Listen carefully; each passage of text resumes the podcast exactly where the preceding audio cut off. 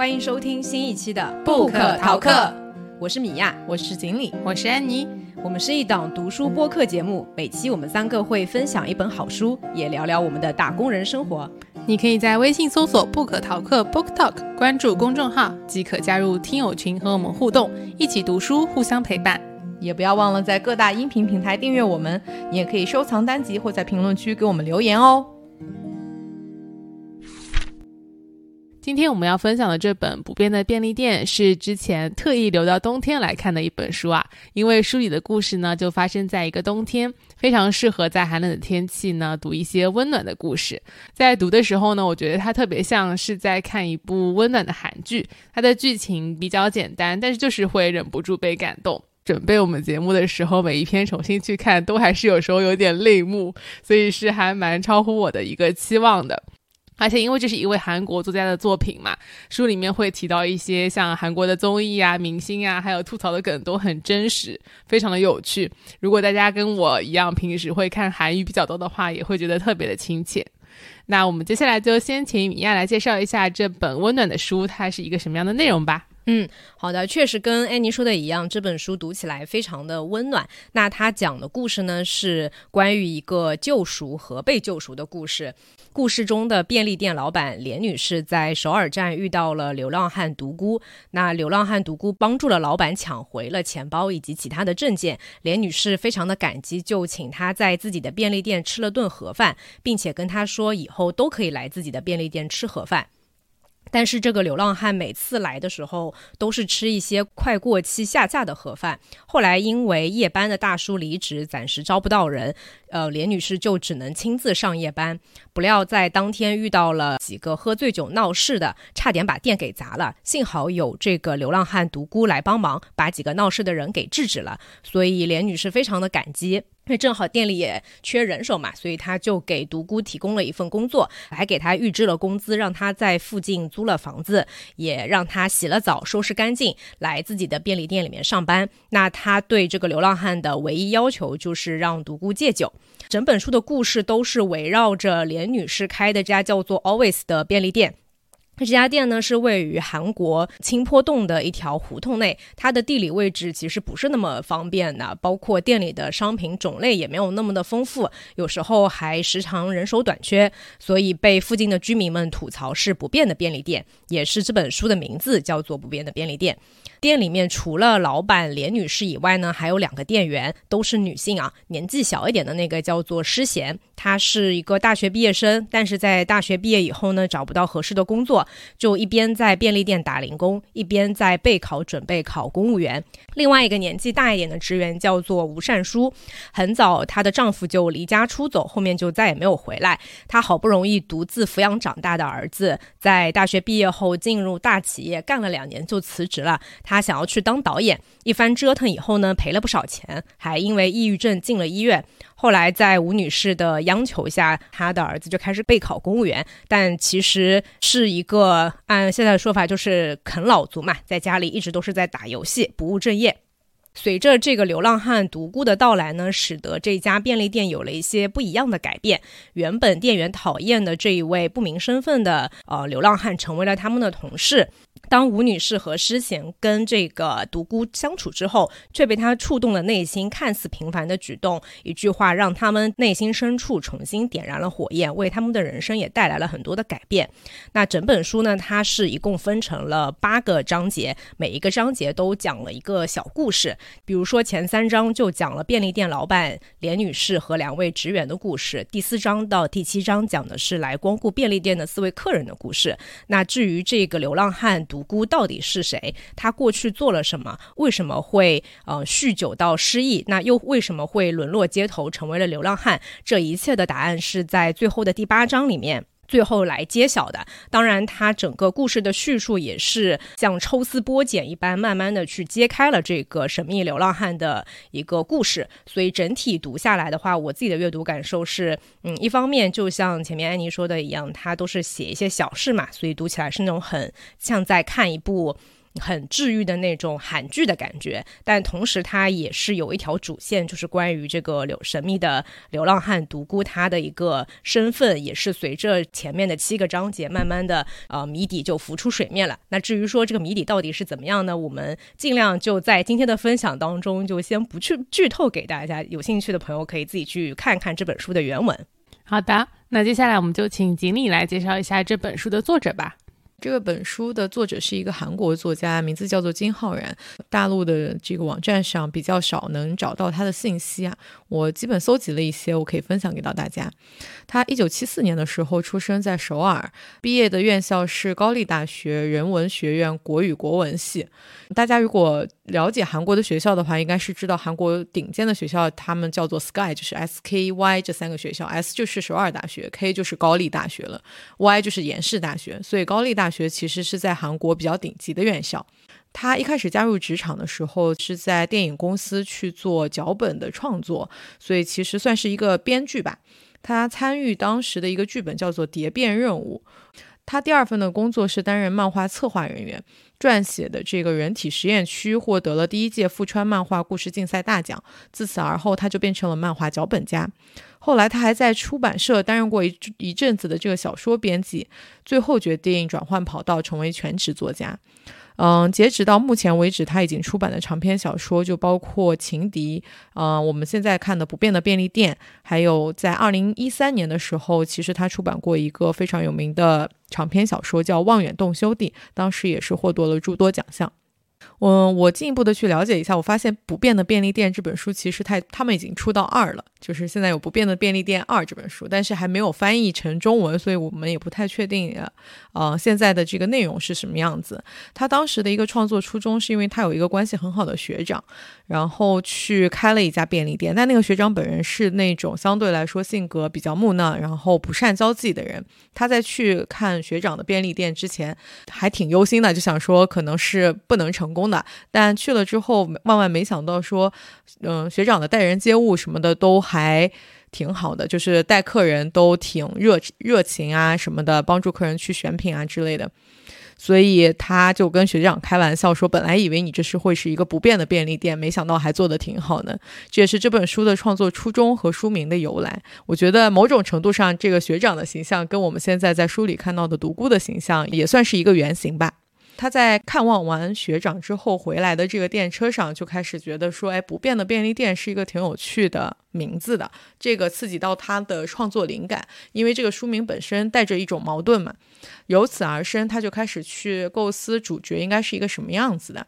他觉得主角应该是一个。别人都可能没有想到会在便利店打工的这样一个形象，他一开始就在想说，可能是一些社会边缘人，比如说他还想过什么越南移民啊之类的，甚至他还在想说，是不是把这个主角的设定设定成一个外星人。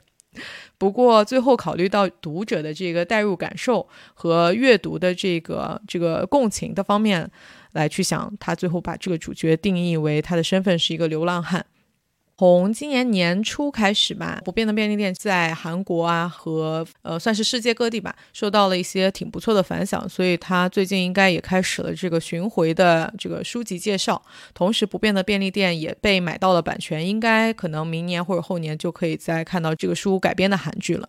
感觉确实这本书的故事都非常适合改编成韩剧，就搞得我很期待他的这个演员阵容。如果是导演和这个编剧还有演员都很棒的话，感觉会非常值得期待。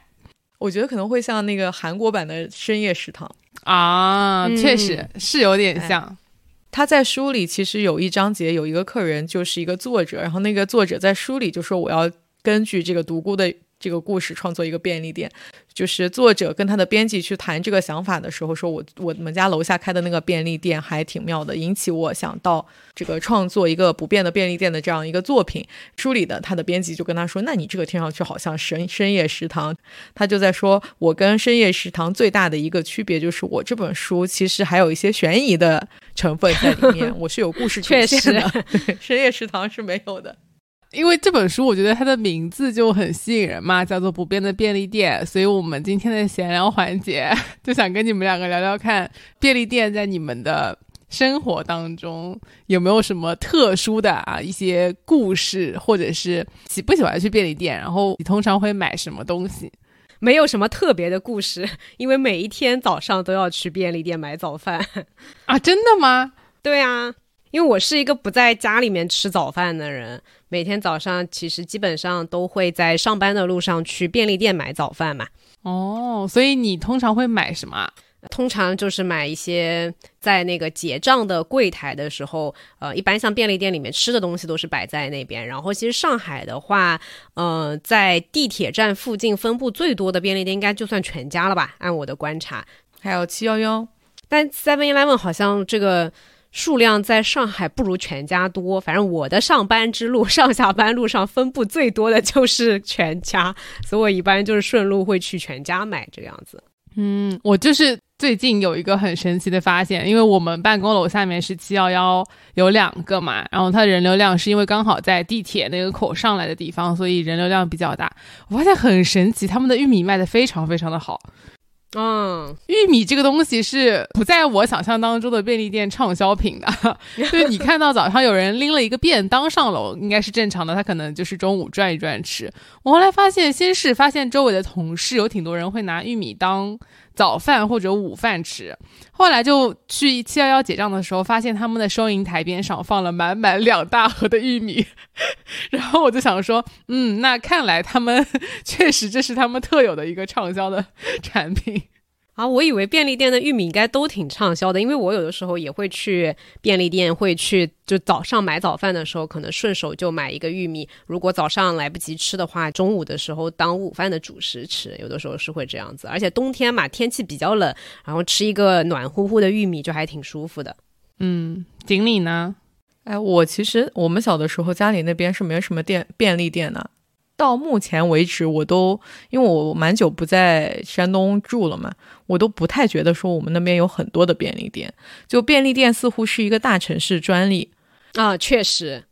对吧？我不知道你你浙江那边是怎么样，反正我觉得我们那边并没有这种二十四小时一直在营业的东西。嗯嗯，可能跟一个城市的构造有关系。就好像我，我觉得在上海的便利店真的蛮多的。我是来了上海以后才知道，在便利店可以买到这么多的东西。包括我去其他城市的时候，也会观察说当地的一个便利店的品牌啊，然后它的一个分布的密度。我就发现说，好像在北京。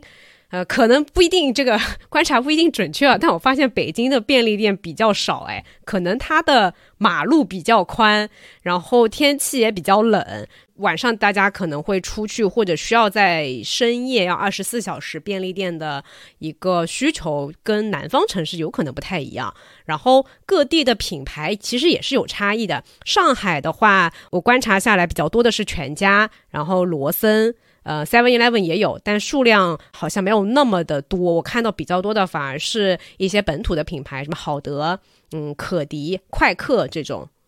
是的，是的，这几个牌子好像以前一度很厉害，后来有点落寞了。是不是上海本土的品牌？应该。对，好德好像是农工商那个大超市下面的。是的。锦鲤一脸迷惑，怎么锦锦鲤是觉得这几个品牌 在你家附近没看到过吗？就似乎没见到那么多，我们家这边已经在上海的很边缘的部分了嘛，所以我们旁边其实也没有什么便利店。我觉得这就是一个人员特别密集的地方才专属的一个东西。但是我自己第一次接触便利店，其实是刚到韩国去做交换学生的时候。我所在的地方是一个韩国的，大家应该不知道，在庆尚南道的晋州市，是一个可能大家连旅游都不会去的一个小城市。但是，即使是在这样的一个城市，就大概你走个五百米到一公里之内，肯定是有一家便利店的。而且我们学校也是在这个城市的，也不是在市区，也是在郊区的部分。即使是这样，我们也是有这种二十四小时的便利店，马上就可以有的。然后当时我就觉得还蛮神奇的，因为大家也知道韩国人还睡得蛮晚，就还挺喜欢半夜出去喝酒，然后他们叫一菜一菜，叫一摊一摊一一直续摊的。无限制续摊，续到第二天早上五点的。那你如果去参加这种活动，早上五点钟回家的时候，或者回宿舍的时候，真的就看到二十四小时营业的便利店会给你一种暖心的感觉，然后你就进去买一个这种小饮料啊，瞬间就没有那么冷了，而且会觉得就是挺安全的，就会莫名其妙的给治安带来一种信任感，就觉得他们就都有店家在营业，这里肯定是安全的。然后我们当时的时候，在学校的便利店，学校的便利店可能比外面那种纯商业运营的还会要更大一点，大家会更多的有学生在那里光顾，甚至在学校的便利店里面会放了好几个长条桌，有点像图书馆了都，放了好几个长条桌，大家甚至在能在那里用便利店食物聚餐，不像现在大家在上海看到的，你可能只能在一个小角落，然后面对窗的这种吃饭，大家甚至能是在便利店这种。什么约个复习考试啊，然后在那边一起吃泡面，所以给我的感觉一直是一个很温馨、很温暖的一个地方。我觉得这个也是韩国人看这本书的时候，他可能会有的一种感觉。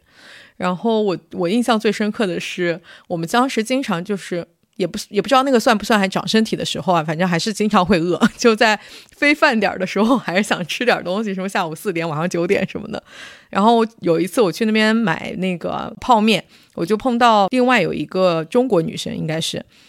大家都不是那么熟悉这种韩国有那种泡面，但是是拌面的，这个我觉得在中国不是那么多。你就你看各大品牌康师傅啊，UFO UFO 是什么？鱼香肉就是拌面呀。对呀，一个很有名的泡面的品牌，对，就是你说的那种，它水泡一下，然后是拌着吃的，就把水倒掉，可以拌着吃。对对对对，它要经过一个你先去倒进去水泡开，然后再把水倒掉，再把料拌进去吃这样一个过程。然后在大概十几年前的我，我是第一次尝试这种方便拌面，对吧？然后我就看到那个小姑娘拿了一盒面在那里泡，泡完了之后再倒水的时候。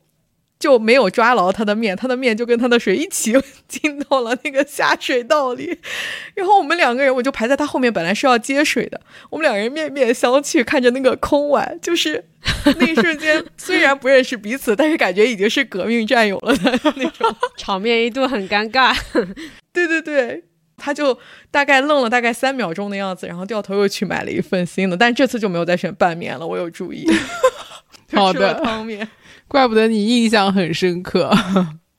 我觉得好像在日韩便利店会更加温馨和普遍一点，特别是日本的便利店。我虽然没有自己去逛得很仔细，因为我之前去日本旅游的时候逛便利店的时候是很早，我发现每一个打工人都会进去拿一瓶水就走。就是每一个人都要进去拿一瓶水，他们 公司好像不给茶叶一样的，但是就可能是他们打工人的一些仪式感。但是听说好像日本便利店的那些食物便当都非常非常的好吃，韩国的也是，韩国但是韩剧和综艺里面看到都是去要么买根棒冰，要么买酒买烟，还有就是吃泡面。嗯，然后我我自己关注的几位。吃播 UP 主啊，就是 B 站上面的。现在我发现，就是杭州的那个 UP 和韩国的那个几个 UP 都非常厉害。他们会深夜一个人去这种便利店，然后拿很多很多的东西，就是全套。满汉全席的那种，就是从开胃吃的，再到两个主食，再加一些肉啊、芝士啊，再加冰激凌和甜点。他会自己去 DIY，把那些芝士塞到面里，再买些小菜拌到这个面里面去，就会变成一个很好吃的东西。虽然我没有尝试过，但我非常享受看他们这么吃的这种感觉，我就觉得还挺挺吸引我的。现在就是觉得比我小时候的便利店东西要多很多，然后好吃的也多很多。哎，你小时候的便利店是怎么样的？我小时候只记得好德便利店的那个北极翅好吃，但我妈也不让我吃，因为她说那个汤煮了太久。我觉得那时候没有那么多可以即时的东西，就是都是买一些当下比较着急用的，或者你去买瓶水。而且便利店的价格相对来说会比超市的要贵嘛，所以如果是这种日用品旁边就是一家超市的话，我可能就不会去便利店买。那感觉便利店会有更多这种高价的，然后或者是小份的那种日用品，但是现在就好像会有很多这种即食的，还有会有更多的饮料，以及一加一或者是两件打折的这种东西。我觉得这个是跟超市蛮大的一个区别。我确实会被办公室楼下这种两件打折的价格而吸引，所以就多买一点东西。那按你说那种只是买生活用品，买一些急需的，然后不太有及时的食物在那里，那在北方这个东西我们叫小卖部呀。对啊，我觉得你们刚刚说就是在其他城市便利店比较少，可能就是因为他们小卖部开的还比较多。我不知道为什么上海很多这种可能以前路边开的这种店有还是有，但是你在稍微就是整改过的那些地方，可能就开的不是很多了。就上海也叫小卖部嘛？我以为，因为他们都告诉我叫夫妻老婆店呀。上海叫一字底，但是我不知道烟烟酒店吧？可能是，嗯，杂货店类似这种吗？对，就是杂货店。对，但是我不知道他普通话怎么说。哎，上海话教学来了一波，我也不标准，我是个洋金包。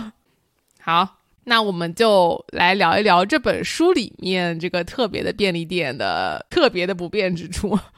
从第一章聊这个便利店的老板开始吧，毕竟老板是这个便利店的 owner，对吧？他是一个很重要的角色，而且他也是把独孤捡回来的那一个人。我觉得这个老板呢，他一个是说他本身的工作退休之前是一个小学老师，好像对吧？所以他看人就很准。然后他是怎么捡到这个独孤的呢？就不是特地去捡的，是他自己。其实整本书的开头就是说，啊，老板连女士她是要去另外一个地方，所以她要去坐火车。但是在火车站上面呢，可能是因为年纪比较大了，她也没注意自己拿的东西，所以她的包就被偷走了。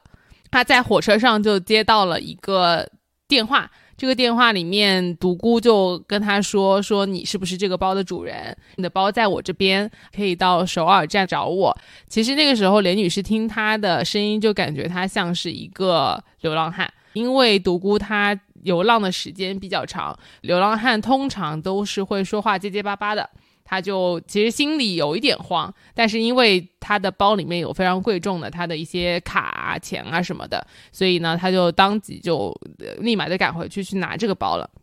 呃，他到了之后，他就在寻找给他打电话的那个陌生人嘛，然后他就看到了一个流浪汉坐在那边在吃便当，因为在电话里面他有提到说，我能不能用你的钱吃一点便当？雷女士本人是同意了的。嗯，所以他又看到有一个人在吃便当，同时又拿着自己的包的时候，他就明白了，说是这个人捡到了包。他当下对于捡到他包的这个流浪汉，其实还是抱着一种蛮。不确定对方是不是一个好人的这种心态，就是一方面觉得他捡到了包会还是一个好人，但是一方面又觉得他是一个无业游民吧，或者是说一个话都说不清楚的人，会不会做出一些坏事也说不定。但是出于他就是这种自己做一个教师、人民教师的这种好心，总是愿意去相信所有的人的，或者说至少愿意给到每一个人一个机会的，所以他就带独孤去吃了饭。他而且是因为当下看到独孤的时候，是有三个陌生男子冲向了独孤的，当时是要去打他，然后要抢他怀里的东西。因为其实连女士的这个包是独孤从偷包的人手里去抢回来的，所以这些人又回来去找独孤。虽然这个连女士也很害怕，但是她确实拿出了人民教师那个气势，就是还说你们这些家伙 还不快放下那个包。独孤在还给他包的时候。说那个钱包真的是你的吗？然后林女士说当然是我的，不然我怎么会在这儿？我不是跟你通过电话了吗？你不记得了吗？然后独孤就把身份证拿出来，让他报身份证号码。林女士就大受冲击，说你居然还怀疑我就是不是这个包的主人。但是就是通过这件事情，他觉得独孤是一个比较靠谱的人。因为他非常谨慎，他觉得身份证上的照片跟连女士长得没有那么像，连女士确实可能比拍照的时候老了一点，所以呢，他就觉得，诶，他确实是一个嗯比较能靠得住、很谨慎的一个人，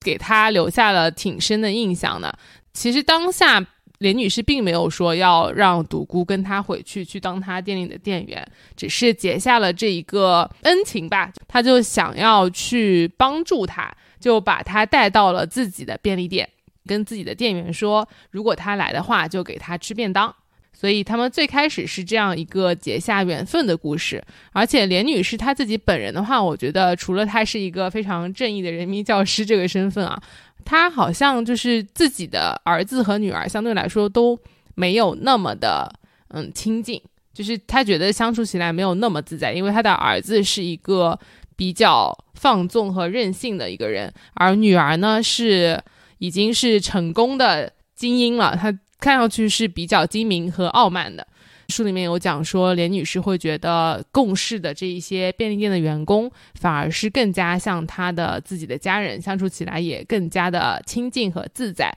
所以她会对自己的店员非常的好。那另外就是他开这个便利店都不是为了自己要赚大钱，他自己本人的这个教师退休金是已经足够让他养活自己了。但是他之所以开便利店一直开下去，是因为他觉得担心说这个店铺如果关门的话，他自己的现在三位打工的这个兼职生是没有地方可以去的。他就是非常尊重自己的每一位员工，也真的把他们当做家人来相处，所以这些员工也会比较愿意在这家便利店工作。而且连女士她的儿子算是一个啃老族吧，非常的不懂事。他不希望自己的母亲开这家便利店，他总想着让自己的妈妈可以把这个店给关掉，或者是转让出去，榨干自连女士的最后一些财产嘛。他女儿其实我觉得也不是很支持他开这个便利店，因为他女儿的小孩要去上那个跆拳道班，其实他希望自己的妈妈是可以帮他去接送小孩的。对，但连女士因为考虑到店里面还有她的三个职员嘛，所以也不想让他们失去工作，就一直还是苦苦支撑着这样的一个店面。嗯，那我们刚刚提到了两位兼职生嘛，我们要不请米娅先介绍一下，嗯，比较年轻的这一位诗贤。好的，我来介绍一下在这个便利店里面打工的其中一个职员，叫做诗贤。在书里面的这个设定是一个二十七岁的女性，书里是这样介绍她的：说她像是一个社交圈的边缘人物，朋友不多，平平庸庸的。念完大学后，还是觉得像公务员这种平凡的工作最适合自己，于是踏上了备考九级公务员之路。虽然我不知道九级公务员在韩国的体系当中意味着什么，但听上去就是一个准备考公的这样一个大学毕业生。他的问题就在于，周围所有的人都在准备公务员考试。而诗贤认为，这个竞争率之所以高的离谱呢，是因为那些生活经历丰富、履历非常好的朋友，也都加入到这个备考的队伍当中。诗贤就觉得很郁闷，他觉得说，你们这么富有挑战精神，又是社交圈里的风云人物，而且不是还在国外念过书吗？那就去追求一份更有挑战性的工作啊！为什么要挤破头来当乏味枯燥的公务员？就不能把机会留给我这种完全习惯了乏味的人吗？这让诗贤感到很是不满和糟心。所以其实是在书里的第二个章节，他在一开始的时候就介绍了，大概介绍了一下诗贤他为什么会去到这家便利店去打工嘛。那其实最主要的原因就是因为他大学毕业以后没有找到工作，准备去备考公务员的同时，又辗转做过各种各样的兼职，最后是到了连女士的这家便利店才算稳定了下来，一直做到哎做了一年多吧。他内心好像。觉得在便利店挺好的，他其实也没有那么想考上公务员，因为有一段讲到说，在这个便利店里面，他会觉得十分舒适和自在。当然，其中一个很重要的原因是因为他觉得老板很有分寸，我觉得这是现在很重要的一点。他说这个老板会把店员当成家人，但是他又很清楚这个边界，就是哪些事情可以喊兼职和店员来做，哪些事情应该是要自己亲力亲为的。他会分得很清，就是有这个尊重，而且他有讲到说，他其实已经在自我怀疑，说他觉得比起公务员，他会可能更想待在便利店当一名兼职生，因为就算考上了公务员，归根结底。不也只是跳到更大的一个便利店而已吗？在那里也是为了给国民提供便利，跟那些极品是打引号的极品打交道。所以现在这个舒适的空间会成为他想要去坚守的一个地方。他还是很喜欢在这个便利店打工的。对他去考公务员可能也是随大溜吧，因为在韩国，呃，非常非常多的人会去考公务员。就我看有个数据是说，二零一九年的时候，韩国的这个公务员考试录取比。力只有百分之二点四，所以这个竞争是非常非常的激烈的。据我所知的话，我之前在有在美国研究生毕业完了之后回去的韩国同学，大概大家都毕业了两年之后，我在跟其他的同学、韩国的同学联系的时候，我就问起的这个同学的近况，他就说这个人，而且当时我们在我们就是那一届学生里面还算是比较优秀的，经常会参加各种活动的。他就说他已经备考了两年公务员了。就真的是留美硕士回去，就一直在家。他两年内做的事情就是备考公务员。对呀，我看韩剧里面经常会有那种他们呃全职备考的这种经历，还会去考试院，对吧？韩国好像会有这种机构。可以让你比较专心的去复习、去备考。但我看网上说，嗯，之所以这么多人去竞争这个公务员的话，肯定是有它的道理嘛。说韩国的公务员的待遇会比较的好，这毕竟是铁饭碗，而且像他们的那些医疗保险还可以，你的配偶还可以，就是也能够连带的去享用的。对，所以就是他就属于大家都要挤独木桥要去竞争的这样的一个岗位，也因为竞争的激烈，其实失败的可能性也很高嘛。像书里面这个诗贤的话，其实他也是嗯一直在备考，但一直也都没有考上，但同时又需要一份工作来养活自己，所以他就一直在这个便利店里面打工。那他跟这个老板连女士的关系呢，也是跟老板的关系很好啊。书里是这样写的：说上下午班的诗贤对连女士而而言，既像女儿又像侄女，总是让人忍不住想多关照她一些。诗贤工作快一年了，除了偶尔会算错账以外，从来没有惹过什么麻烦。更重要的是，便利店的兼职生总是干几天就走，诗贤却坚持干了一年，单凭这一点就已经非常值得肯定了。虽然连女士没有小女儿，但诗贤就像是小女儿般的存在，和她拌嘴总是那么有趣。一方面，连女士希望诗贤能够考上公务员，昂首挺胸的离开这里；另一方面，一想到她要离开便利店，又抑制不住的感到阵阵惋惜。所以，就是从这个描述里面，我们就知道说，诗贤在店里面，呃，首先他在这家便利店打工的时间还蛮稳定的，相比较于兼职这个岗位来说，已经非常的稳定了，做了一年多。同时呢，他在工作上面绩效还是不错啊，除了偶尔有时候会算错账，差不多没有没有出过什么太大的问题。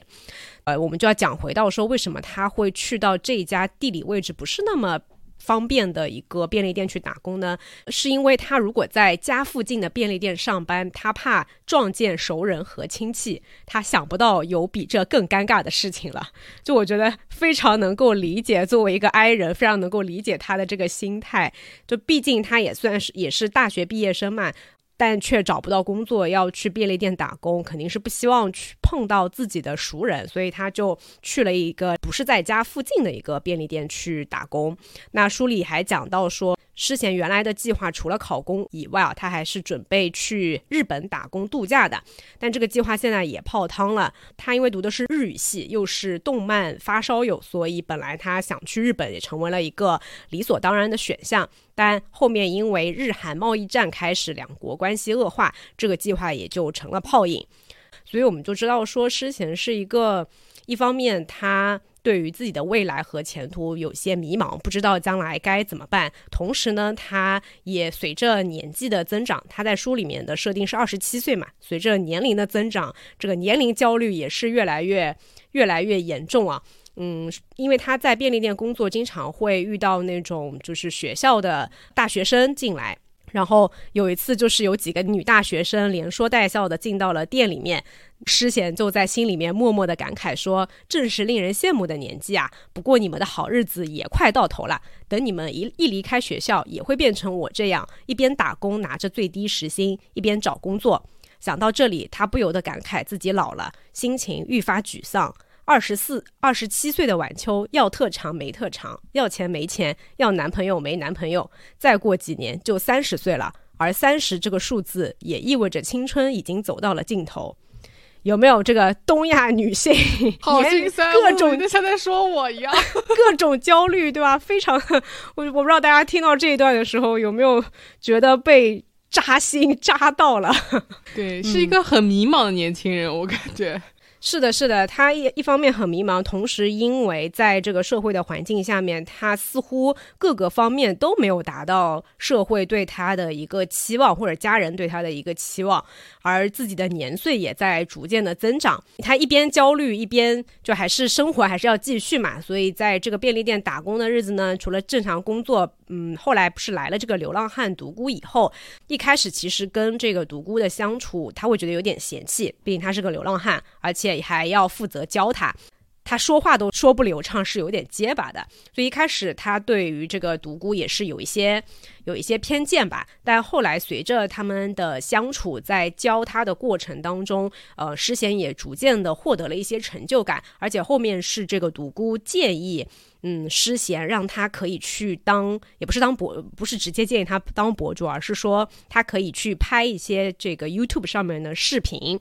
对，那他这个灵感是怎么来的呢？因为独孤他常年在首尔站当流浪汉嘛，他会在那个地铁站里面看电视，然后是才看到电视上面说现在当油管的这个博主拍视频是能够赚钱的。他又赞扬了诗贤，说他教他便利店里面这些工作的事情非常的耐心，讲的也很清楚，让他一听就明白了该怎么去做。所以说你可以试试看，把这个教学工作拍成视频传到呃 YouTube 上面，就。是是可以赚钱的。后来诗贤就真的试了一下嘛，结果真的还反馈还挺不错的。以及最后这个事情的话，也给他带来了一个意外的工作机会，就是他有一天突然发现。他的油管账关联了那个呃油管账号的邮箱里面收到了一个邮件，是一位声称经营了两家 Always 便利店的女士发过来的。那位女士想要邀请诗贤去呃去她的便利店工作，还留下了电话号码。那诗贤就打电话过去跟这个老板聊了一下，后来他们还当面去见了一面。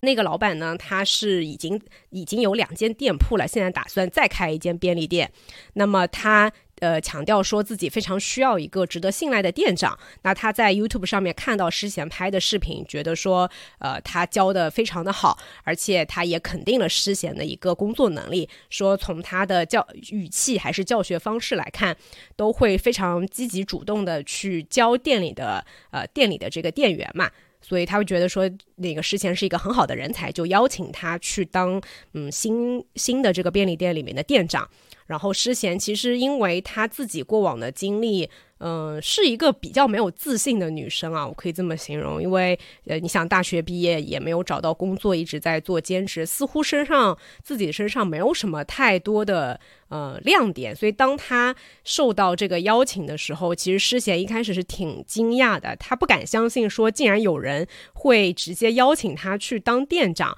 而且那个薪资也薪，她听到这个工资待遇以后更是张大了嘴。并且这个新开的便利店就在诗贤家附近，基本属于嗯钱多事少离家近这三个因素里面已经占了两两个了，是是多还是少我们不知道，但已经占了两个因素了。那之前我们不是讲到说他一开始不好意思在家附近的便利店去工作嘛，觉得怕遇到了熟人会比较尴尬。但是如果是当店长的话呢，呃，事先觉得说当店长没有关系，因为。是一个正式工，就不不仅仅只是兼职生的身份，而是作为店长的身份跟熟人见面，呃，自己的腰杆似乎都觉得挺得更直了，所以后来他就决定说要跳槽，从现在打工的这个连女士的这家便利店跳槽到另外一家便利店去工作。那呃，我。这个故事看到这里的时候，我我还是觉得，嗯，就是虽然这还是在一个预料之中的一个普通的故事，直到后面他提离职的这一段，我觉得还蛮感人的。嗯，他后来就。跟连女士因为收到了这个新的 offer 嘛，所以就跟连女士提出了离职。其实之前提离职的时候，还是觉得有一点不好意思。他就觉得说店里面人手短缺，自己突然又要离职了，对于老板连女士来说，几乎就是雪上加霜嘛。但是连女士就跟他讲，嗯，没，他说你在这里干太久了，我还担心这样下去是不是要对你负责到底呢？太好了，真的，嗯。然后诗贤也是觉得说，哎，老板人正好，还要还要来安慰他。那连女士就跟他说：“我跟你实话实说吧，今天就算你没提，我也正好有辞退你的打算。你也知道我们店里生意不好，而且吴女士和独孤都想多干一些活儿，所以我就想着把你的时间段分摊给吴女士和独孤，这样我还能少给一份工资。什么？收入少了，人手自然也得减少。”可是这份工作是吴女士和独孤唯一的收入来源，没法解雇他们。但诗贤，你不管怎样还有家里人扶持着，而且距离考试也没剩多少时间了，正好可以趁这个机会把所有的精力投入到备考中去。这样我解雇你似乎也比较名正言言顺吧。然后诗贤听到这里就大为震惊，想着说：“老板这是在开玩笑吗？怎么我提离职，他跟我讲说，本来你也就打算。”辞退你了，就说呃，您快说这是玩笑话，不然我会伤心的。然后连女士就跟他讲：“你觉得伤心了，才能头也不回的离开啊？等你去了别的地方，就会开始想念这儿了。有了想念，才会更加懂得感激，对不对？我现在已经很感激了。”诗贤感到自己的眼眶湿了。稳重老练的老板笑着，继续吃着鲫鱼饼。诗贤强忍住泪水，也吃起了鲫鱼饼。甜甜的红豆香在口腔中弥漫了开来。就这个。最后的这个这个故事的结尾的部分，我觉得还蛮感人的。其实我们也能从这个文中看出来，老板并不是真的想要辞退她，他人手不足，又是这么能干的一个小姑娘，是不可能主动去要辞退她。但是她为了让诗贤心里好受一点，才说了这样的一番话。我就觉得，嗯，这个就很温暖、很治愈的一个故事。这个片段就超级韩剧。哎，这个作者是不是编剧啊？我看到他好像是编剧，就是对他的，他曾经是个编剧。对他的这些文字，我感觉很多时候我看那个文字的时候，非常的有画面感，就仿佛在看一个文字版的韩剧。我觉得就是独孤这个眼光真不错，他能看得出来说诗贤他在教人的时候，一个是他的视频会拍的很简洁，而且教人的时候很耐心，更特别的是他会在自己的视频下面去回复其他人的提的问题。就是在给他们做一个解答，甚至在后来独孤他要离开这个便利店的时候，来接班他的人那个老郭，他也是让老郭看着之前的视频一步一步学的，就是很厉害，很有眼光。我之前看金浩然的访谈的时候，然后他就有提到说，他写文章就跟那种本职一直是作家，就是想要做严肃文学创作的那种不太一样。他的写作的初衷和目的还是在于说写想要写出一个让大家觉得有意思的故事，一个吸引人的故事。就我觉得这是为什么米娅刚才说看这本书的时候常常会很有画面感。他其实也在不断的借鉴自己的工作经历，之前的工作经历当中可以被借鉴的部分，然后融入到自己的这个故事创作中来。对，就看起来就很真实。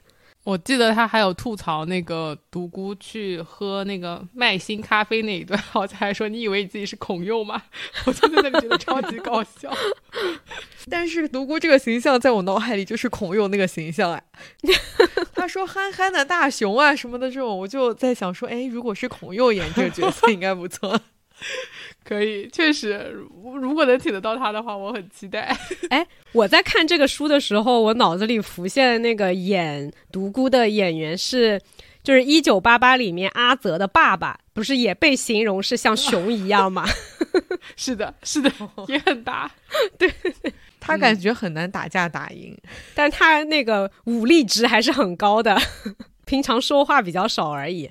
好。我就来介绍一下另外一位店里面的店员，她是吴善淑女士。那诗贤的话，她是下午班的；吴善淑女士是上午班的。而独孤呢，她接替了之前一个面包超人阿加西，就是 大叔的夜班。因为夜班的话时间比较长，而且呃晚上比较危险嘛，还要熬夜。吴善书女士的话，她是早班，她应该是一个年纪比较大的一个。阿姨了，跟店长连女士两个人是在教会认识的，有点像闺蜜的这种感觉。她的故事呢是在第三章，第三章叫做“三角饭团的用途”，主要是讲独孤是怎么帮助吴女士跟她的儿子的一个故事啊。因为，嗯，开头就讲到说，对于吴善书女士而言，这个世界上呢有三个令她费解的男人，第一个就是她的丈夫。因为她的丈夫跟她一起生活了三十多年，但她还是并不知道这个男人明天会干什么。因为她本来在中小企业安安稳稳的当着组长，但是有一天就突然不干了。后来呢，又费了千辛万苦去开了一家店，经营了几年以后，又突然离家出走，固执己见又。没法沟通的一个人，然后几年前她的丈夫又带病回来，善叔就问她说：“你为什么要活得这么随心所欲？”她没有回答，善叔她就非常气愤嘛，就每天像惩罚她一样不厌其烦地问她这个问题，直到最后她丈夫就再次选择了离家出走，善叔最终都没有得到这个答案，甚至她现在都不知道她的丈夫是死是活。所以这是一个让他觉得很难以理解的男人。那第二个让他难以理解的男人呢，就是他的儿子，因为他的儿子是独生子，而且丈夫因为非常的随心所欲嘛，所以相当于儿子是他自己独自抚养长大的。他对儿子是非常疼爱，但是他就总觉得说，呃，有其父必有其子，就是觉得儿子会越来越像他的爸爸，越来越让人没有办法理解。因为他的儿子很相似，就是大学毕业了以后就直接去了大企，到那个时间点为止，善叔都觉得好像一切都很顺利嘛，儿子也进了大企业工作。但是他工作了一年零两个月以后呢，儿子就放弃了这样一份大家都很羡慕的工作，开始学别人炒股，把之前他工作赚的那些钱都赔了进去。后来又说要当导演，又去了一个什么教育学院上课，就开始跟一些游手好闲的人厮混在一起。他在说要去拍独立电影以后，中途他又栽了跟头，甚至有一段时间得了抑郁症，还为此进了医院。那在这个故事发生的那段时间，我记得好像善叔回家就会看到儿子也没有出去工作，就每天在房间里面，说是好像在准备一些考试，但是其实在房间里面在大声的打游戏。所以对于善叔来说，他是没有办法理解说这两个男人为什么总是太平的生活不过，非要去呃随心所欲的做一些风险很高的事情。其实她，我觉得她的老公跟她的儿子都有。一样的一个问题，就是他们被压抑了很久吧。就像他的儿子，整个中学的时候都在努力扮演一个三好学生的角色，从来都没有好好的去玩过。大学毕业以后，可能这个叛逆期就来的晚了一点，想要弥补这一份缺失的叛逆，想要去体验一下这种不良青年的人生，所以就终日沉迷于网络游戏，家里的事情就什么都不管。对的，那。第三个他不能理解的就是那个流浪汉了，可能这个一部分就是因为他的一个偏见啦，因为从这个流浪汉刚来，他就觉得这个像是一个新的问题人物，也不太善言辞，然后奇奇怪怪的。后来又知道他是以前是流浪汉，就有些受到了惊吓，所以他也没有办法理解说老板到底为什么要找这个人。他跟独孤的交集就在于，因为独孤是做夜班的，他是做早班的。独孤其实每次跟他交接了以后，还会再多待一会儿时间，然后他就也会观察到独孤在便利店里面的一些工作。独孤在这里非常特别的一段，就是他给善书的工作的这个时间段的营业额是有帮助的，因为附近的一些老太太其实是会因为嫌便利店里面的东西贵，就爱去小卖部。不怎么喜欢来便利店，但是后来他们会因为独孤而来到便利店，是因为独孤会把他们领到货架前面，一一给他们介绍买二赠一或者买一赠一的促销商品。而且因为可能就是年纪大了，容易眼睛老花，他们自己可能到便利店没法一个一个去看说哪一个划算或者怎么买，毕竟有时候有些促销还是比较复杂的嘛。所以独孤就会一个一个帮他们去介绍，然后告诉他说这这样买划算，他们就会觉得这样很好。而且结完账以后，他还会提着这满满一篮子的东西，随老太太们一同出去，把东西送到老太太家，然后再回到便利店。这都不是他的工作时间了，因为已经善叔已经当班了。一方面他是心比较好，而且他也比较闲吧，可能，所以就是他这样的行为帮助了呃善叔在他工作那段时间的营业额有提升蛮多的，也是在帮助老板嘛。因为这个便利店其实本来的经营情况没那么好，善叔他自己本来因为自己的儿子和老公，所以就心里也是有很多的这种忧虑嘛。那他这个事情本来是没有去跟独孤讲的，是一个契机，就是在善叔当班的一天，有一个小男孩进这个便利店偷东西了，而且偷东西的时候他还不承认。他要出便利店的时候，善叔其实已经看到他偷东西了，就把他喊住了。但这个小男孩就非常的叛逆，就把他偷的这一个三角饭团扔在了善叔脸上，而且还骂人。在小男孩要逃出去的时候，善叔本来是抓住了他嘛。他要逃出去的时候呢，独孤就进来了。独孤进来了以后，就跟这个小男孩说，让他跟呃善叔道歉，并且他自己出钱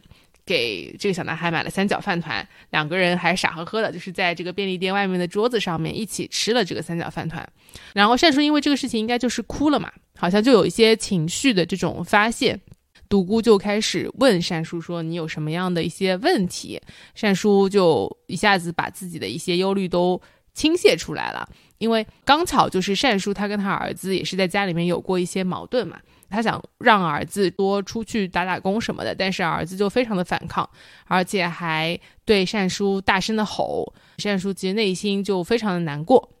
独孤就问他说：“嗯，你就问他，他为什么当时要辞职？他是不是有什么难处？”然后善叔就说：“我其实问过了。”他就跟他说：“你要再问一下。”而且独孤就说：“原来您害怕，害怕他会成为他父亲那样啊？”善叔一下子就眼泪就止不住了，就情不自禁的点了点头。他就呃跟独孤讲了非常多的事情。善书讲完了自己的事情以后，他就跟独孤说：“我是不是说的太多了？一直以来太压抑了，也无处可以倾诉。跟你说完了以后，我感觉好了很多，谢谢你。”独孤就说：“这就对了，只要说出来就好了。”善书瞪圆了眼睛，耐心的等他说下去。您也听听儿子倾诉吧，听他说完会好起来的，哪怕只是一点点。善叔他才意识到，说自己是没有认真的听儿子讲过他到底为什么要辞职，以及他想要过什么样的生活的。他从来没有真正的关心过这个品学兼优的儿子是有什么样的烦恼和困难，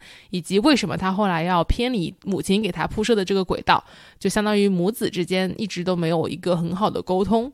然后独孤这个时候就突然去拿了一个买二赠一的三角饭团套餐，放在了这个收银台上，说拿回去给您儿子吧。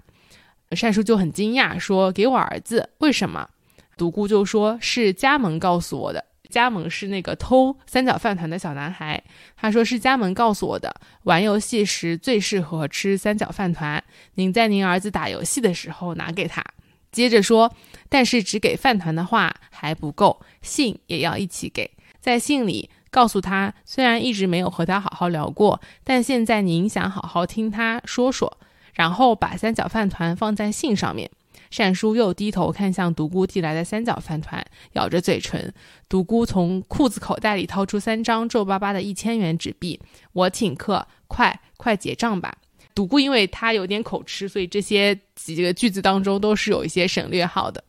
这个时候的善叔他就拿起三角饭团开始扫码，听到了支付成功以后，他说缠绕在善叔脑海当中不安的情绪似乎也得到了清算。善叔对独孤的话再次点了点头，在宁愿选择相信狗也不相信人的善叔眼里，现在独孤看上去就是一只老实温顺的大狗。独孤咧嘴笑了笑，转身离开了便利店。这就是他们的一个故事。然后善叔后来确实也写信给了他儿子，两个人的关系应该也有所改善。相对来说没那么感人，但是又能看出独孤的一些魅力来了，又有智慧，然后又会跟人沟通。虽然大家一开始对他都有偏见，但是后来都从他身上得到了帮助。嗯，他们这算是一个双向治愈的过程吧。因为它的设定是一开始，呃，连女士他们俩相遇的时候，独孤其实当流浪汉有几年了，而且他是失忆，他不知道自己过去到底发生了什么，所以在便利店的这个生活是让他重新找回到了嗯人和人之间的这种沟通和连接吧，嗯。而且他其实住的地方是一个非常书里说像棺材一般的地方，就是一个纯只能睡觉的一个很小的那种小房间。所以他嗯，之所以会愿意说在便利店多工作一段时间，一方面我觉得可能也是报答这个连女士啊给他一份工作，帮助他的这样的一份恩情；另外一方面也是回去确实也没有什么事情可以做，那边就回去只能睡觉。而且独孤的话，他之前。失忆是因为酒喝的太多了。以及遇到了一些事情，所以他才失忆的。后面连女士刚刚碰到他的时候，他说话都说不清楚，也是因为他流浪太久，然后太长时间没有和人说话，所以他的这种语言功能有点丧失掉了。我觉得他在外面一直晃荡着跟人说话，也是突然发现了与人沟通的乐趣吧。是的，没有人 和人沟通了，报复性沟通是吧？哎，对的，就是想要一直和人类待在一起。而且他本来也是上夜班的，他在。上班的过程当中，也不会像上像上白班的一些人一样有很多的沟通的。是的，确实。那最后，我们就请锦鲤介绍一下另外一个我觉得在这本书里面最让我感动的故事吧。哎，是的，这个故事也是最让我感动的故事。刚才米娅跟安妮介绍的都是两个常驻店员的故事，但是我们下面要介绍的这个故事是一个常驻顾客，他是这家不变的便利店的老顾客了，甚至在这个独孤来之前，他就已经常驻在这个便利店了。这个人是一个中年大叔，名字叫做金满。从一开始在这个便利店吃东西的时候，他有一个自己最喜欢吃的专属菜单，对，叫金三角，包含什么呢？一个是芝麻拉面，就是泡面；一个是金枪鱼紫菜饭卷饭；一个是蒸露烧酒，就是一个饭一个面和一个烧酒。中文它翻译叫金三角。这个最佳组合，但是其实如果看韩文的话，这三个词的每一个词的开头都是昌开始的，因为芝麻拉面就是 chamge 的拉面，然后如果是金枪鱼的话，chamji，蒸鹿烧酒就是 chamisu，它这个组合叫 cham cham cham，而且 cham 本身在韩语里面有一种那种就是真的或者说那么是一个副词来的，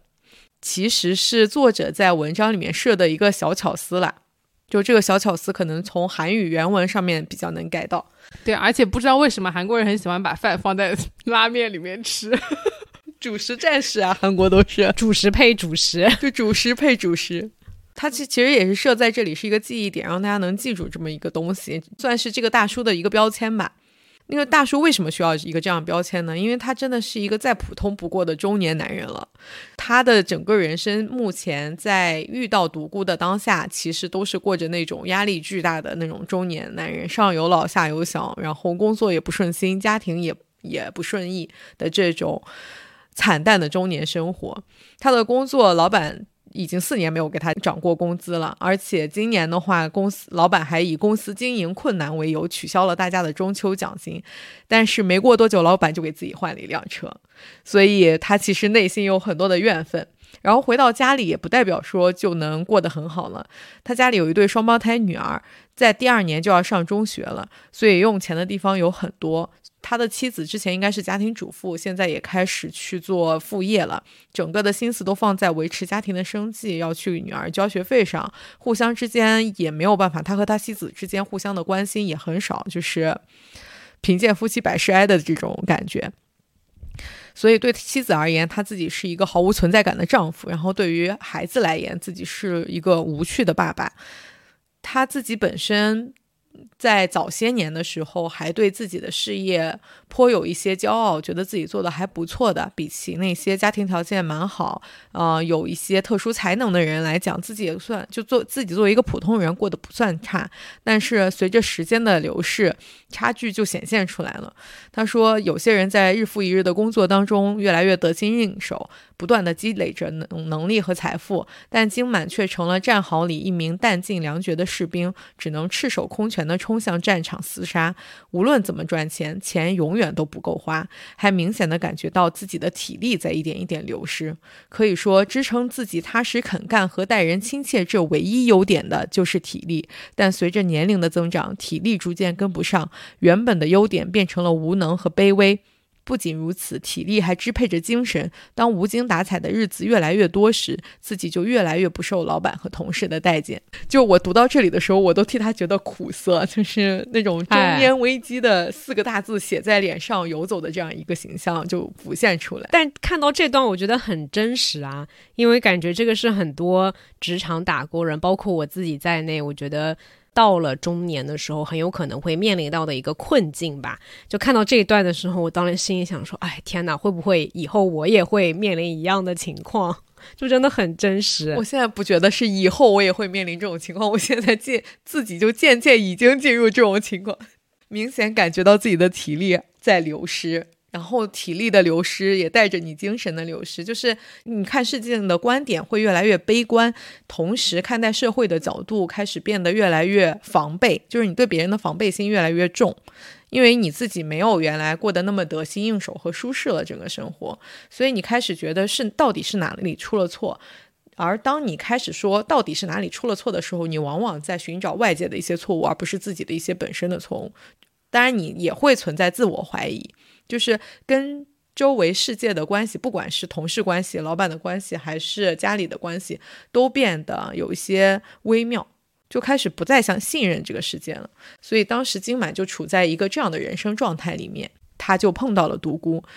金满自己本身之和之前的那个上夜班的，就是安妮称为面包超人的那个大叔，其实是有点互相惺惺相惜。两个人没有什么过多的交谈，但是总觉得彼此都是打工人，然后金满一直是觉得，哎，这个面包大叔让他看了挺有亲切感的。他也一直把这个便利店当做自己的一个可以休憩的小港湾，就可以逃脱家庭的压力，也可以逃脱工作的束缚，可以稍微自己喝点小酒的一个好地方。但是，面包大叔离开了店便利店，独孤到了这个店里之后，给金满带来了一些不太好的感受。他把独孤当成了他自己的一个假想敌。独孤明明也只是跟面包大叔一样，在这个店的一个普通打工人，或者甚至他肯定还没有面包大叔过得好，因为他还是一个流浪汉，还住在一个棺材一样的小屋里，对吧？但是金满第一次看到他的时候，他没有任何的问他说：“独孤，你是要做什么的？你是为什么就是替换了之前那个人的位置？”他就默认为，或者是。在自己的这个假想当中，认为说肯定是之前的面包大叔，他的什么，比如说工作的合同要到十二个月了，如果再不辞退他，以后就要这个付他违约金了，或者是赔偿金了。所以独孤作为老板，把面包超人辞退了，自己来做这个夜班的岗位，就是这种资本家对打工人的赤裸裸的剥削。所以他上来的时候，在自己的心里给独孤套上了一个这样的帽子，对他就有了一些敌意。他觉得独孤是一个已经积累了一定的财富，过着悠闲的生活，时不时的在自己的几个便利店里转一转，作为消遣，偶尔补上兼职空缺的这样一个角色。所以他就又羡慕又嫉妒，然后带着一点愤恨。独孤第一次嗯碰到金满的时候，发现金满他在外面桌子上喝着烧酒，喝着喝着喝多了睡着了，他就过去把这个金满摇醒，说：“大叔在这种地方睡觉的话会冻死的。”独孤的这个口气让金满觉得他把自己当成了流浪汉，但慑于他的块头和这个他以为他是便利店老板的身份，就没有理他。那后来独孤就劝金满说：“以后不要再喝酒了，因为。”嗯，刚才有提到独孤自己就是因为喝酒喝太多而导致说自己失忆了，也不知道自己是谁，就过得很凄惨嘛。所以他就说你不要喝酒了，如果你想喝酒的话，你可以喝玉米须茶。他一开始拿出来玉米须茶的时候，金满也也也就是也搞不清楚他为什么要这样去做，而且他喝玉米须茶的方式也很特别，他是把茶就是这种成品茶里面又加了冰块，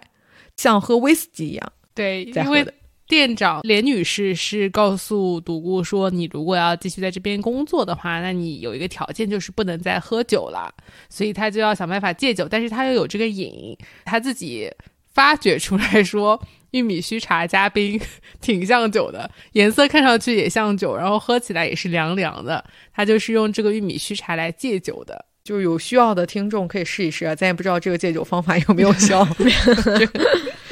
就是他们独一份儿的，但玉米须茶有一说一，我是喜欢喝的。嗯，哎，这个玉米须茶在书里面几乎每一章都有出现。哎，我觉得这本书吧，有可能会拉动便利店这个金三角组合和玉米须茶的 销量，成功带货，值得的呀。我觉得大麦茶和玉米须茶我都很喜欢，毕竟你是一个会买一大瓶大麦茶冰在冰箱里的人。哎，真的那个凉凉的喝下去还是蛮爽快的，嗯，而且它的那个卡路里又很低，对不对？也不会引起别的你喝饮料的负罪感。但回到这个故事。反正当独孤去劝金满要戒酒的时候，金满心里的火气噌的一下就窜上来了。他说：“那你还不如让我别来店里了，你管我戒不戒酒呢？”独孤就还是很耐心的，然后可能他本身说话也较比较慢呢，他说：“我只是想要帮帮你。”金满就说：“我在这儿喝酒，碍着您做生意了吗？我随便乱扔垃圾了吗？我每天都收拾得干干净净的，帮什么帮？你干脆让我直接别来了。”所以他们就吵到了一个不欢而散，也不知道金满是为什么。但金满离开了这个便利店，其实刚才有提到是他唯一的休息的小港湾之后，他没有办法再有一个空当的地方可以安安静静的自己坐在那边吃点东西。他在自己的生活和工作的夹缝当中越来越难以生存，觉得。什么事都不顺，而且看别人什么事都很顺，因为到了年底了，他会发现所有的人都在一种休假的氛围里面，甚至连妻子和孩子都已经准备开心的过年了，但是自己还是一种非常消极和没有办法好好生活的一个状态。于是又过了一段时间之后，他不由自主的又回到了这个便利店。嗯，附近因为还有另外两家这种竞争对手嘛，他其实想去可以去其他店的，但是好像就是冬天只有独孤在的这家便利店外面是放了一个桌子的，就是能够让他买的东西在外面吃。然后他是有一天就又路过了那个便利店的时候，突然发现便利店的桌上摆着一桶芝麻拉面，就是像一个诱饵，然后他就很想念。哎，是的，是的，就是他看到那个芝麻拉面之后，就有点想念他的这个金三角组合。虽然明明觉得这是一个诱饵，但是还是过去了。他就发现独孤帮他准备了一个暖风机，因为其实，嗯，冬天的话，首尔还是蛮冷的，动不动就是零下十度左右的，就是零肯定是零下，大概零下十度左右的一个天气。大部分的人是不会坐在室外去吃东西的，只有金满他会坐在这，这也是为什么其他的便利店不会提供一个室外的，就是吃东西的场所嘛，因为也没人需要。但是就是很巧妙的，这家便利店和这个客人形成了这种特别的连接。嗯，那金满回去了之后，独孤就拿出了一个热风机过来给他，他就很惊讶，想说你怎么还会有一个这个东西？独孤就跟他说是专门为金满准备的，因为以为他不来是。因为天气太冷了，所以他才不来的。上次明明大家已经不欢而散了，但是似乎独孤没有任何的感觉。他重新吃到他这个金三角套餐，喝到了他这个很暖的烧酒，又得到了这个嗯特意准备的暖风机之后，突然他就觉得这个一点都不方便的便利店变成了自己的专属空间，有一种 VIP 回归的感觉了。就是在他所有的人都不在乎他的情况下，好像只有这个便利店的这个人是在乎他的。所以他就得到了一些些这种温暖，就开始愿意跟独孤聊天。他一开始还是那种比较防备的、比较介介意的心理。独孤每问他一个问题，他都在内心有一个 OS。就比如说，他问他说：“您是做什么工作的呀？总是这么晚下班。”这是一个很平常的问候，对吧？金满自己说：“切，套完近乎之后就想调查我的个人信息了。”但是他有了这个内心的 OS 之后，他的回复是销售员。就是他内心的 OS 全都不说出来，就是能检视出来，他其实也是一个被社会规训过的人。他所有的真实情感是不表露在外面的。他跟人相处的时候是一套，但是他内心深处的一些感受是另外一套。但内心深处的感受已经被规训的社会搞得扭曲了，就是很负面的。然后接着独孤又问他说：“你销售员都卖什么呢？”他就内内心 OS 说：“管我卖什么呢？你又买不了。”然后回答是卖医疗器械，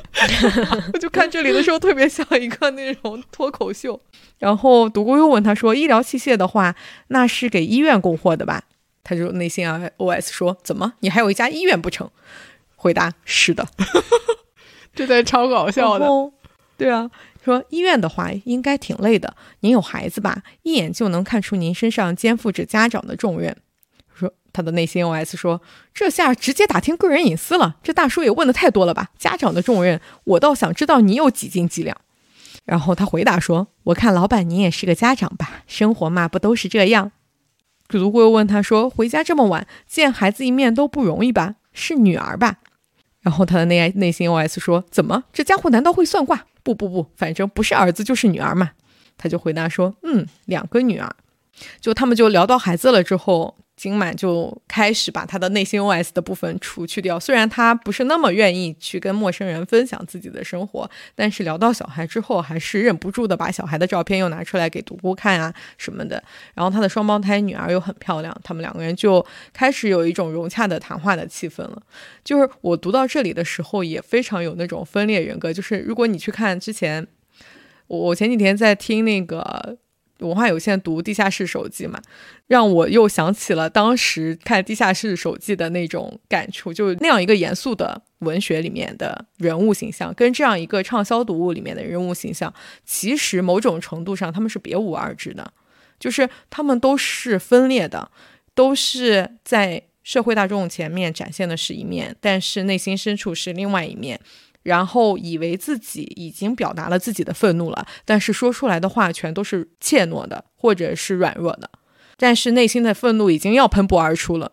就看到这里的时候，我也觉得，哎，这个金浩然作者好像不像是没上过班的样子，就是在编辑生活当中不知道经历了什么，作为全职作家还能写出这个样子的东西。然后他看到小孩的东西之后，就开始疯狂分享女儿照片，我觉得也很真实。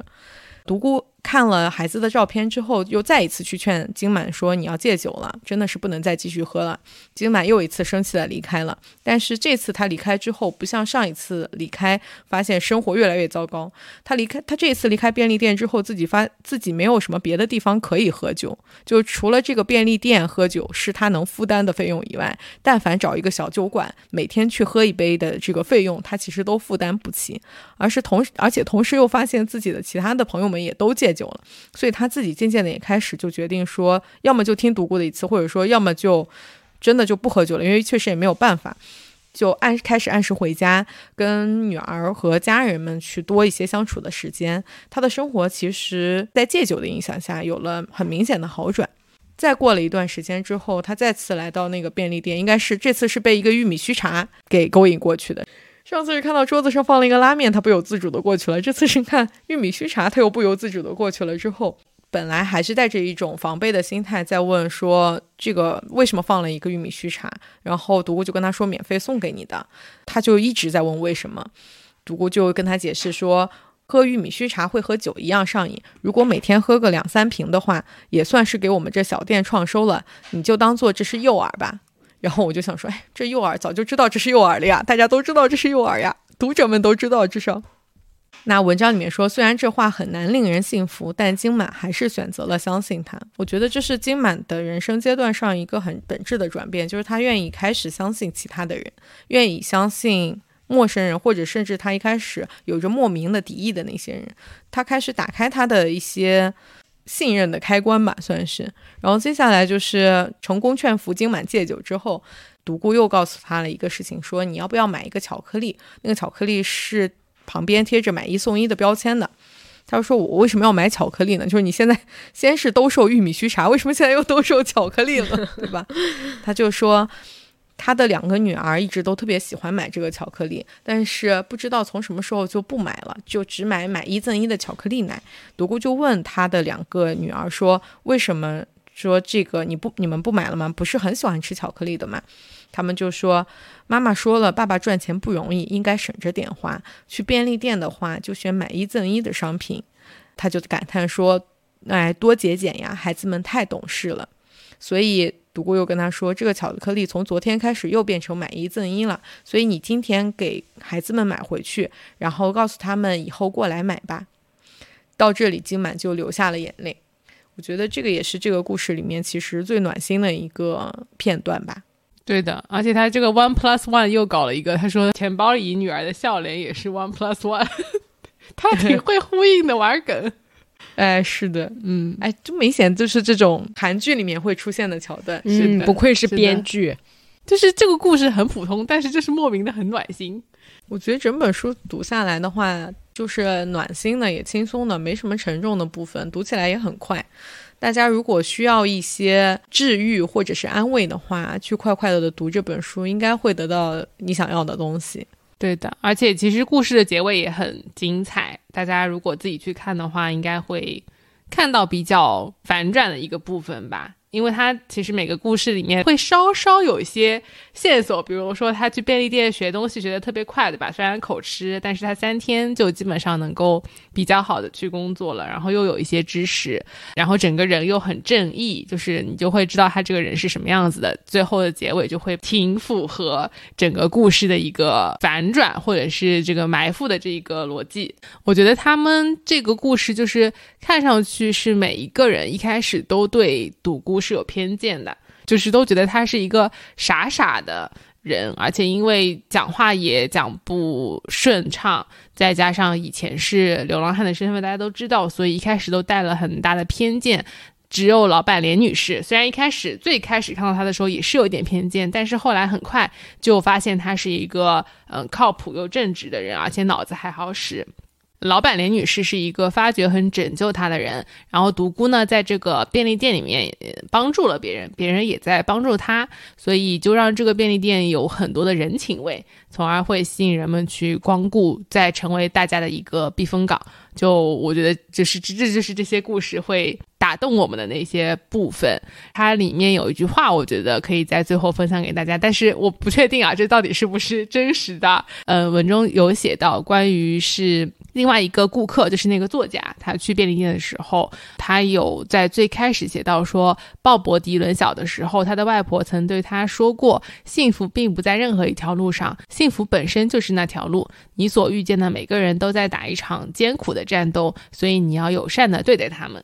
我觉得这是这本书给我的启发，就是嗯，要保持善良，以及要珍惜身边善良的人。希望大家读了这本书的话，能够在这个寒冷的冬天体会到一些温暖。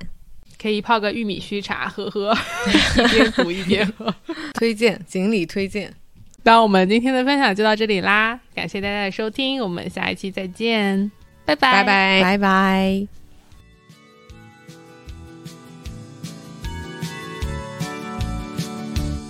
아침이 밝는구나 언제나 그렇지만 오늘도 제 너머에 나달갱이 주러 나가봐야지 아침이 밝